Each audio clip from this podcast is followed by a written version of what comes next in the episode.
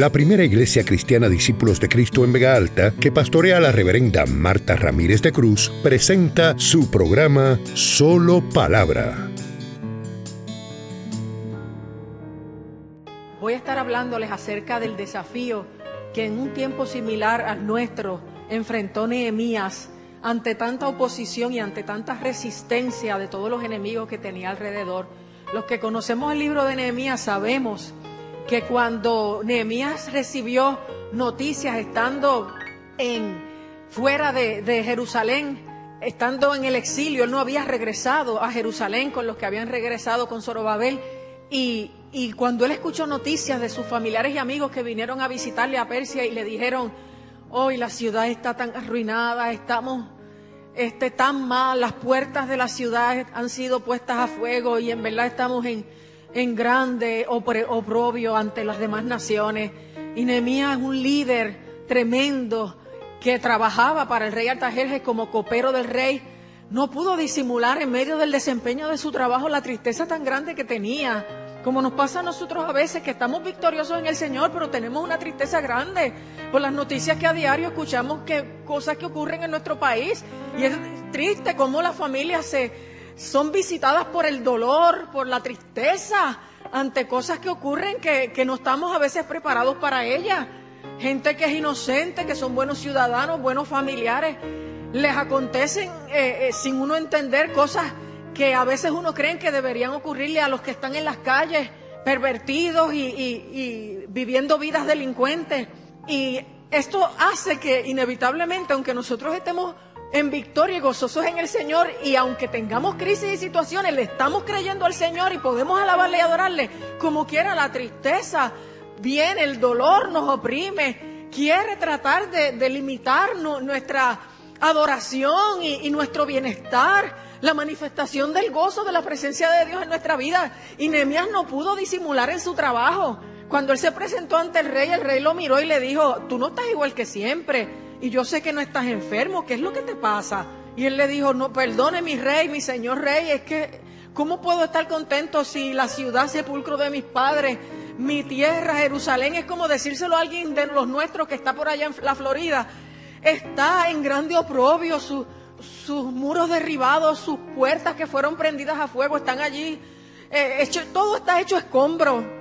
Y, y si el rey me lo permitiera y, y me, me dejara ir, y me excusara de mi trabajo un tiempo, yo iría y haría algo, porque yo no me quiero quedar cruzado de brazos. Qué bueno, hermanos, cuando no nos quedamos cruzados de brazos ante las cosas que nos entristecen y ante las cosas que pasan a la gente y a la ciudad y al pueblo al que pertenecemos. Por eso yo digo, no nos podemos ir al exilio, no nos podemos ir huyendo a lugares donde creemos que las cosas están mejor, porque no necesariamente están mejor. Tenemos que enfrentar la necesidad de nuestro país con nuestra oración, con el poder del Espíritu Santo, con nuestra asistencia, con nuestro intercedor. Tenemos que ponernos en la brecha por nuestro país, hermano, y no llorar solo el dolor de nuestra propia familia, sino el dolor de todo nuestro pueblo. Y, e ir delante del Señor y decirle cómo yo puedo ayudar, ¿qué yo puedo hacer? Y mira, Nehemías era tremendito. No solo le dice al rey, escúchame, yo te pongo tiempo. Yo vuelvo, pero yo quiero ir a reedificar mi tierra, mi ciudad, los muros que están derribados, que nos hacen sentir avergonzados, que nos hacen estar desprotegidos, que nos hacen ser eh, escenario y, destino de todo el que quiere entrar aquí a hacer lo que le da la gana. Y, no, y, era tan tremendito que no solo le pidió eso, le dijo, y si tú me das ayudas y maderas y le dice a todos los que voy a encontrar en el camino que me hagan provisión para el trabajo que voy a hacer allí, yo te lo agradeceré, rey. Y el, rey le dijo, pues claro que sí. ¿Usted se imagina que usted vaya donde su jefe y le diga, dame un año para yo trabajar para la restauración de mi país? Hermano, porque Puerto Rico tiene los muros derribados. Y gracias, usted ve cómo todo obra para bien, gracias a la confrontación que la crisis social que tenemos y, económica nos está haciendo es que la iglesia está poniéndose en pie. Había sectores de la iglesia dormidas, se están despertando. Había sectores de la iglesia en el suelo, se están levantando. Había sectores de la iglesia cómodas, se están poniendo en incomodidad.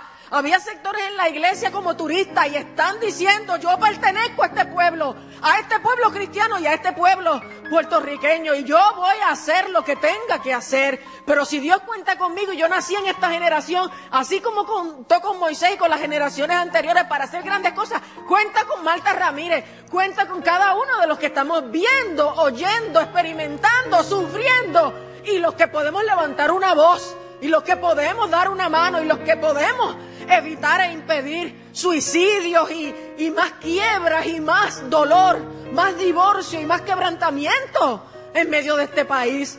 Tenemos que seguir levantando muros, tenemos que restaurar las puertas, puertas derribadas que impedían que entraran a este país tantas cosas feas que han venido.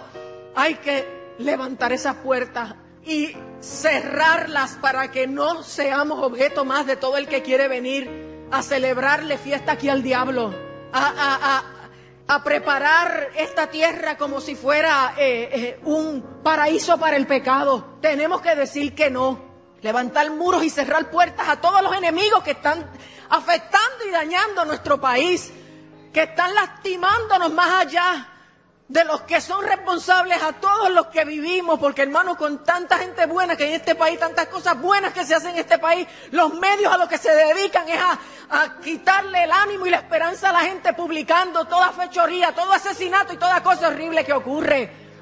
No dicen nada de los millones de niños bien cuidados que hay en este país, pero como un niño se ha abusado, eso es lo que aparece en las noticias. No dicen nada de los muchos buenos esposos que cuidan, que mantienen, que suplen, que aman, que protegen su, su esposa, sus hijos, su familia, pero como un hombre le da una paliza a una mujer, eso es lo que aparece en los medios, robándole la esperanza, el ánimo, los deseos de vivir a la gente. Hermano, y tenemos que protestar contra todo eso.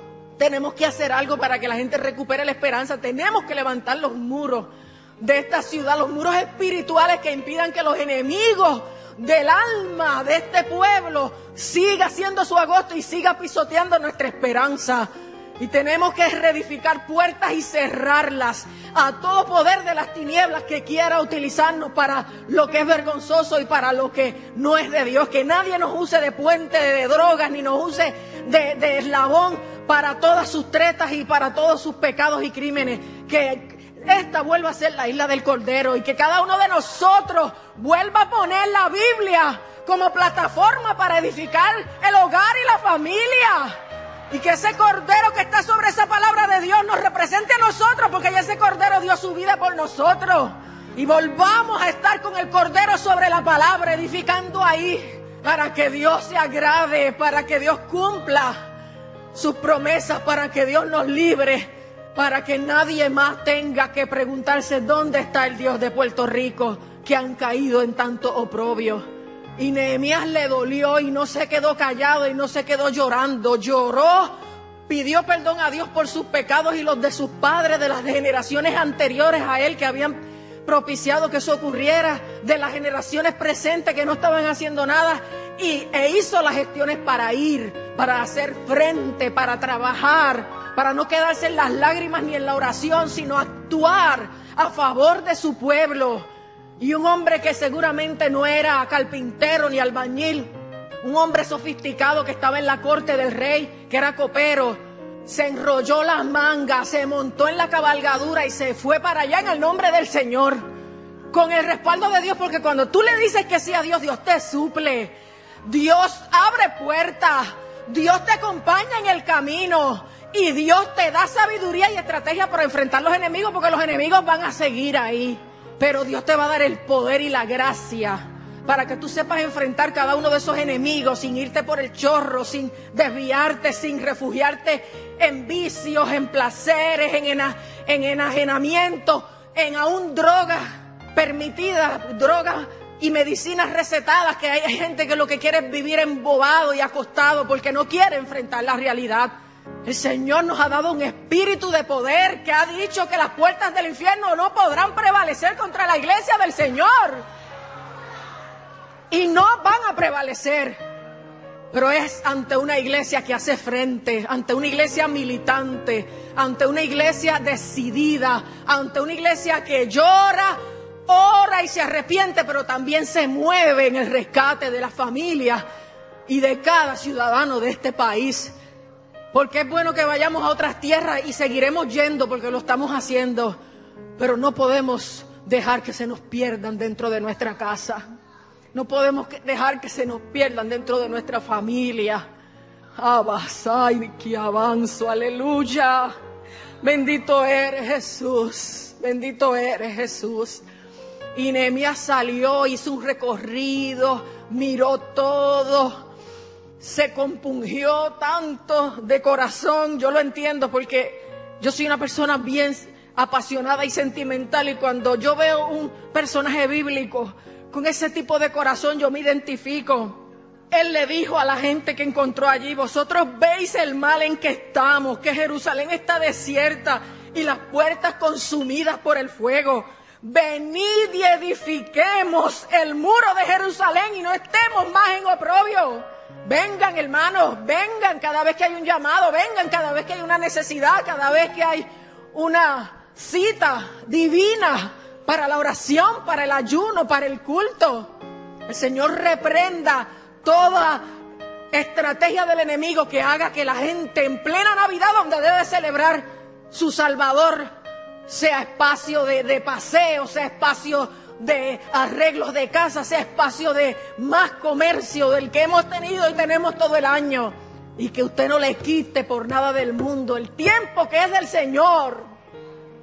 Porque para comer, para beber, para trabajar, para recrearse, para dormir, para comprar, para vender hay tiempo, pero no el tiempo del Señor. Tenemos que revisar nuestra lealtad, hermano, nuestras prioridades. Una mamá me decía los otros días, ay pastora, mi hija diciéndome, hay que darle el primado al Señor, mami. ¿Te das cuenta como lo, lo que nosotros le enseñamos a los niños aquí funciona? Cuando ellos ven algún descuido en sus padres, ellos mismos le dicen a sus padres, hay que darle el primado al Señor. Y hay que dárselo, porque Dios no es un Dios de sobra. Dios nos dio a nosotros lo mejor, su Hijo. Y nosotros no le vamos a dar las obras de nuestro tiempo ni de nuestra fuerza. Le vamos a dar lo principal, lo mejor, lo mayor, aleluya. Porque Él es el Dios de toda la creación. Alabado sea su nombre. Venid y edifiquemos el muro y no estemos más en oprobio. Tú y yo lo podemos hacer.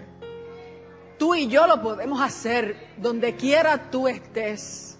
Tú y yo lo podemos hacer.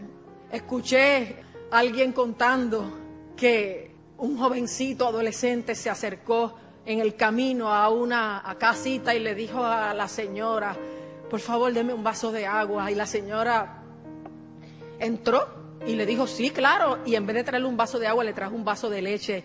Y el muchacho se lo bebió tan agradecido y siguió. Y muchos años después, esa mujer ya anciana enfermó gravemente y estaba indecisa si operarse o no porque no tenía para pagar los gastos de, de hospital, de médicos, pero dijo, bueno, o lo hago o me muero. Así que mejor me embrollo y me opero. Se operó y cuando todo el procedimiento acabó y fue a pedir la cuenta, el médico que la operó le dijo, no tiene que pagar nada. El precio que pagó fue un vaso de leche. Aquel jovencito se había hecho adulto, había estudiado medicina y era el médico que la estaba operando y la reconoció. Qué bueno cuando hay una gestión noble que siembra estímulos, que siembra desafíos, que siembra buenos valores y que permite que esta generación más joven vea nobleza, vea calor humano, vea respeto, vea confianza y fe en ellos y puedan después ellos bendecirnos, aleluya. No con la misma bendición, porque ¿cómo comparo un vaso de leche con los miles de dólares que hubiera tenido que pagar aquella mujer? Con bendiciones mayores si sabemos invertir en esos hijos, en esas generaciones que se están levantando. Hermano, Jesucristo tiene que volver a ser lo primero en nuestra vida.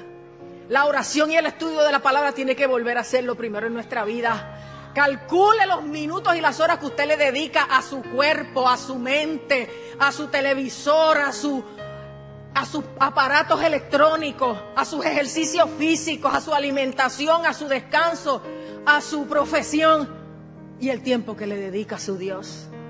Adorarle a bendecirle, a agradecerle, a proclamarle, a conocerle. Hay que volver a estudiar la palabra, hay que volverla a meditar, hay que volverla a memorizar, que el día que nos quiten la Biblia la tengamos ya en la mente y en el corazón.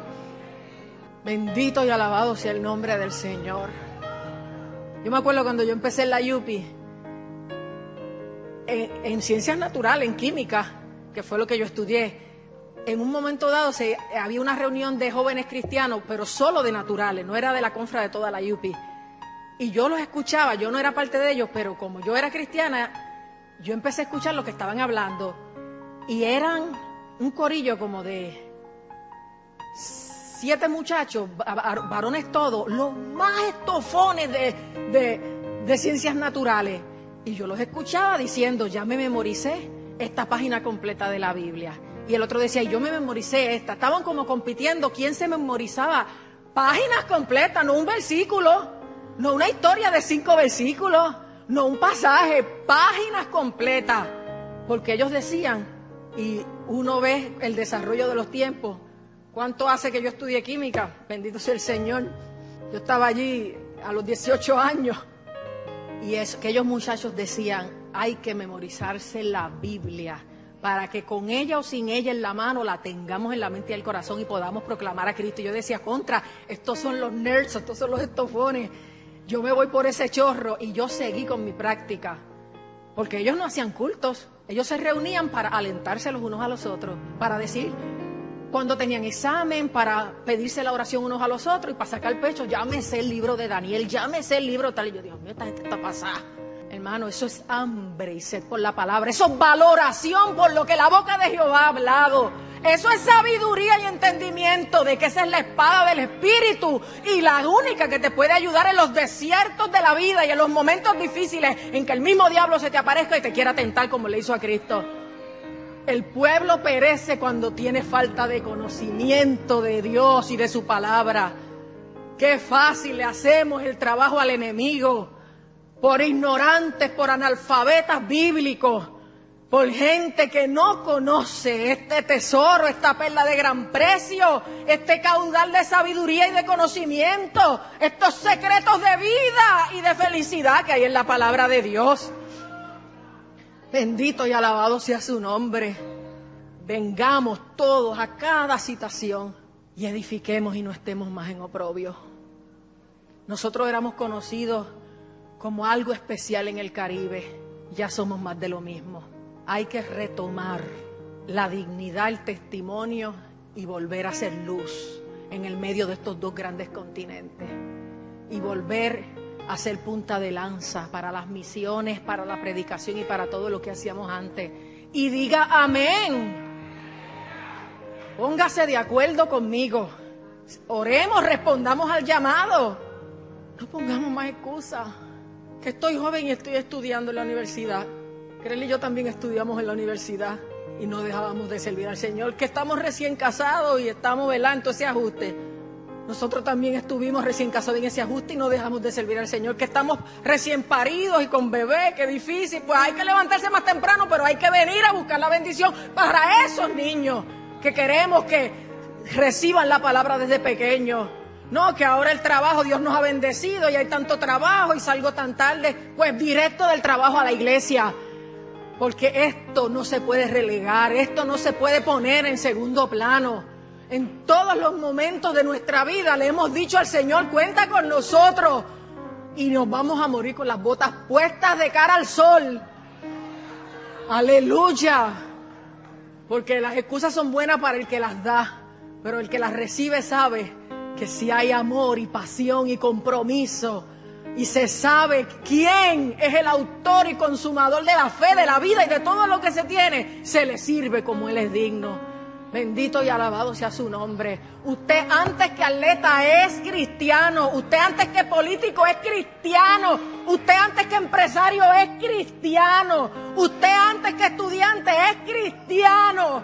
Usted antes que hombre, mujer o cualquier otra cosa que le esté diciendo que usted es de Cristo. Y tiene que acomodar todo lo demás ahí. Que todo se acomode a lo que usted es primero. No acomode a Cristo a todo lo demás, a las obras. No, hermano, no puede ser. Eso se tiene que acabar. El avivamiento viene, hermano, y Dios está separando el trigo de la paja, los niños de los adultos y lo que es pueblo de Él contra lo que no es pueblo de Él. Pasa la prueba, aférrate a Él, no te sueltes, no permitas que nada te desenfoque, que nada te haga justificar, olvídate de tus años, pocos o muchos, de tu condición de salud eh, débil o fuerte de tus compromisos externos, muchos o pocos, piensa que te espera el Salvador. Piensa que te llamó Él, que te salvó Él, que te ungió Él. De día nube y de noche fuego. Él está ahí siempre levantando un testimonio de que está con su pueblo. Aunque vayan por el mismo mar, aunque vayan por el mismo desierto, aunque tengan un ejército detrás, aunque le espere un desierto terrible, él está y si Él está no hace falta nada más. Aleluya. Que no se te olvide eso. Él está, Él está, Él está. Y no solo está contigo, está en ti. Aleluya. Oh, gloria a su nombre. Aleluya. Santo eres Jesús. Santo eres Jesús. Miren, y Nehemías metió mano con el pueblo. Y cuando lo oyeron sus enemigos empezaron a burlarse. Mira. ¡Qué ridículo! Están levantando de esas piedras quemadas y levantando un muro. Un murito que si salta un perro o una zorra, lo traspasa. Y empezaron a hacer escarnio. Porque son muchos los que nos miran y se burlan o se ríen y se creen que uno es un, un fenómeno espacial o yo no sé qué, o un anormal. Yo soy anormal porque no vivo en la normalidad de mi creación, sino en la fe gloriosa de mi Señor Jesucristo. Así que si lo normal es vivir en la carne, pues somos anormales los que queremos vivir en el Espíritu. Los que le decimos a la gente, ya no vivo yo más, vive Cristo en mí. Lo que vivo en la carne lo vivo en la fe del Hijo de Dios, el cual me amó y se entregó a sí mismo por mí. Se burlaron, pero Dios le dio ánimo para trabajar, Dios lo ayudó. Y Dios le dio sabiduría y estrategia. Le decía, mire, ¿qué hacen estos débiles judíos? ¿Se creen que van a volver a, dar, hacer cultos ahí? Uh, que van a poder dar sus sacrificios. Y Nehemías oyendo, pero trabajando y orando. Y le decía, Señor, oye, oye cómo somos objeto de su menosprecio y ayúdanos a continuar. Digan lo que digan. Usted continúe. Usted luche por su matrimonio, usted luche por sus hijos, usted luche por sus padres, usted luche por su nación. Se burla quien se burle y diga lo que diga quien lo diga. Y Nehemías orando y trabajando y dice, edificamos pues el muro y toda la muralla fue terminada hasta la mitad de su altura porque el pueblo tuvo ánimo para trabajar. Mira, sacúdete esa pesadez, ese desánimo, esa depresión, ese decaimiento sacúdete y ten ánimo para trabajar porque Dios va a honrar la obra de tus manos. Dios va a bendecirte, Dios va a recompensar. Aleluya. Y si sigo no acabo, pero solo les comparto esto. Ellos conspiraron los enemigos una y otra vez para atacar, pero ellos siguieron orando y pusieron guardias pusieron guardia en todas las áreas del muro que todavía no estaban completadas. Y así como levantaron la mitad, levantaron, la levantaron completa. Pero eran por familias y por grupos alrededor de la muralla construyendo, orando y con sus lanzas y sus espadas en su mano por si apareció un enemigo, decirle, ¿a dónde vienes tú? Porque Jesús se defendió con la palabra, con la espada del Espíritu, que es la palabra de Dios. Y le dijo al diablo allá, ¿a qué vienes tú? Tú no sabes que la palabra dice esto, esto y esto. Porque el enemigo es un atrevido. Y si usted no tiene la espada en su mano, se lo come vivo. Y Nehemías puso guardas en cada sector donde se estaba trabajando el muro, que déjeme decirle que era grande, hacía falta mucha gente. Y las familias, dice, puse al pueblo por familias, con sus espadas, con sus lanzas y con su arco. Y les dije, no temáis delante de ellos, acordaos del Señor grande y temible y pelead por vuestros hermanos por vuestros hijos y por vuestras hijas, por vuestras mujeres y por vuestras casas. Hermanos, Dios no nos quiere temblando ni muertos de miedo. Dios nos quiere confiando en Él, echando fuera el temor y luchando a favor de nuestros hijos y de nuestras familias. Él nos ha puesto por familias en diferentes áreas del muro caído de este país. Y tenemos que edificarlo hasta que nos encontremos, los de aquella iglesia, los de esta, los de la otra, todos edificando, pero esto lo hicieron por familias, porque la familia es la célula principal de la sociedad. Por eso es que es el blanco principal del enemigo. Todo lo que el enemigo ha avanzado, lo ha logrado minando la familia, dándole motivos a los matrimonios para en vez de honrar el pacto, romperlo, dándole motivo a los hijos para en vez de honrar los padres, desquitarse por los errores que cometieron contra ellos, dándole espacio al enemigo en vez de cuidar sus hijos, diciendo, a mí no me dieron nada, que no cojan nada, yo luché, que luchen ellos. No, no podemos entregarle las municiones al enemigo en la mano para que nos destruya. Tenemos que ser responsables. Son tus padres son tus hijos y cada cual le dará a Dios cuenta de sí, de lo bueno y de lo malo, pero a ti te ha dicho Dios lo que quiere de ti. Y si vienes de un linaje enfermo, tú puedes ser la célula sana que comience la creación de un nuevo cuerpo familiar sano. No puedes perpetuar las maldiciones, porque cuando Dios dice hasta aquí, es hasta aquí. Y para eso nos hizo conocerle, para que todo toda herencia de maldición que hasta aquí se repitió en nuestras generaciones anteriores se corte y no haya más de lo mismo de aquí en adelante. No temáis, dice el Señor, no temáis delante de ellos, acordaos del Señor grande y temible. Aleluya. Y pelead por vuestros hermanos, por vuestros hijos, por vuestras hijas, por vuestras mujeres y por vuestras familias. Para más palabra, nuestro culto comienza todos los domingos a las 9.15 de la mañana en nuestro templo ubicado en la carretera número 2, kilómetro 29.7 en Vega Alta. Para detalles e información adicional, conéctate a www.vegaaltaparacristo.com. Te esperamos. Dios te bendiga.